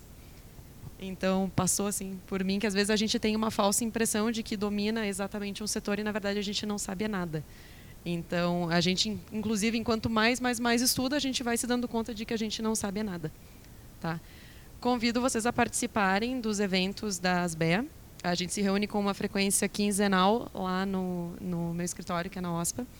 E a gente vem debatendo uh, temas mais especificamente acerca de legislação o nosso ano de 2020 vai ficar mais focado em debate mesmo. É muito possível que a gente venha com alguns eventos de um porte diferente para Caxias no ano que vem. Até o Jean está pensando sobre isso, a gente estava falando sobre isso antes. Uh, queria agradecer vocês pela presença. Esse é um evento que tem patrocínio do CAL e ele também tem o um patrocínio da Delta Fire. E queria convidar vocês agora para a gente passar de novo ali na mesinha do coffee para de repente fazer mais um pouquinho de networking, fazer mais umas perguntinhas para o pessoal, aproveitar. E a gente tem mais um evento marcado do grupo de normas para o mês que vem, que vai ser com o Marcos Rose, da Harmonia Acústica, e ele vai tratar a respeito do projeto de acústica em cima das edificações. Então, muito obrigada, boa noite.